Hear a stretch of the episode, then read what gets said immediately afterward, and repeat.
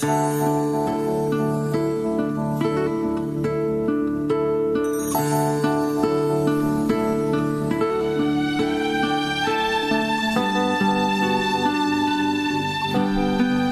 el tema eh, del juicio, de que alguien va a juzgar, siempre es un tema que a algunos le incomoda y otros lo escuchan con alegría, ¿no? ¿Por qué? Porque el que se siente el que se siente seguidor de Cristo sabe que el juicio no lo afecta negativamente, pero el que está siempre confundido, alejado y prefiere nomás una vida muy particular, muy a su manera, aunque lo niegue, eh, se preocupa, porque un juicio vendrá.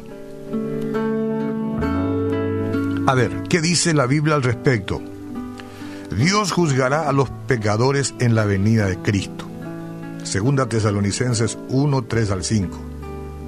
Debemos siempre dar gracias a Dios por vosotros, hermanos, como es digno, por cuanto vuestra fe va creciendo. Y el amor de todos y cada uno de vosotros abunda para con los demás. ¿Qué tal estamos ahí? Bueno, tanto que nosotros mismos nos gloriamos de vosotros en las iglesias de Dios por vuestra paciencia y fe en todas vuestras persecuciones y tribulaciones que están soportando.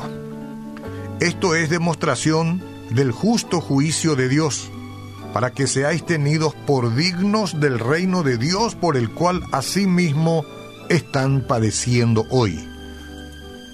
Qué lindas expresiones de esperanza para tanta gente que sufre en el mundo el padecimiento a razón de Cristo. Bueno, el deseo de Dios, yo estoy hablando hoy lo que tuve como devocional, lo estoy transfiriendo acá. El deseo de Dios es que crezcamos en fe. Mientras caminamos con Él, crecer en fe.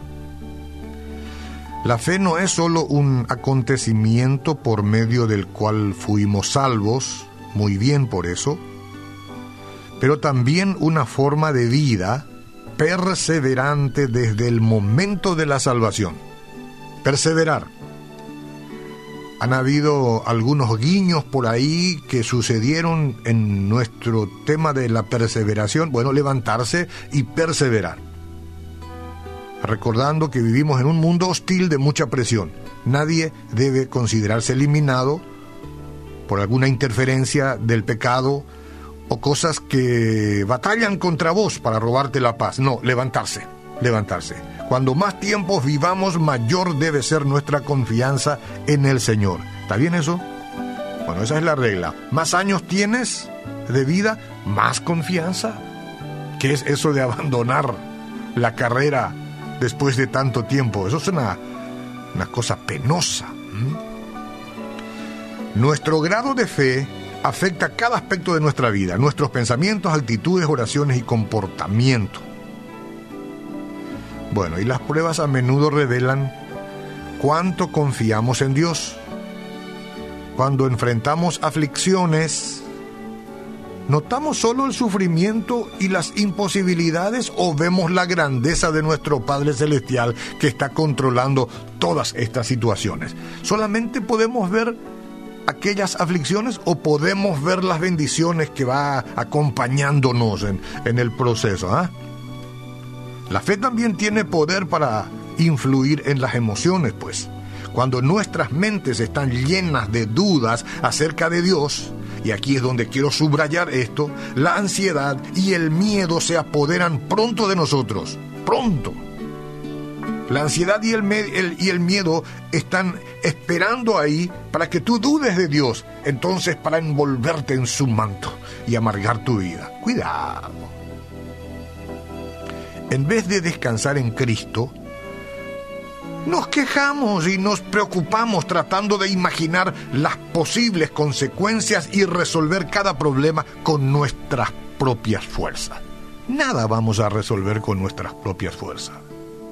Ni si gritamos a las autoridades, ni si salimos a marchar contra la corrupción, ni si nos rasgamos las vestiduras por, por todo el tema eh, eh, de la corrupción propiamente. Claro, cada uno lo hace como corresponde, nadie acepta lo que está mal. Pero todas estas cosas, meditarlas en ella todos los días, desde luego que imparte inseguridad para, para todos. Ahora, tenemos que saber, y ahí es donde nuestra fe crece, que cuanto más avance y madure este sistema de cosas en el mundo, más cerca está la venida de aquel que dijo, vengo en breve.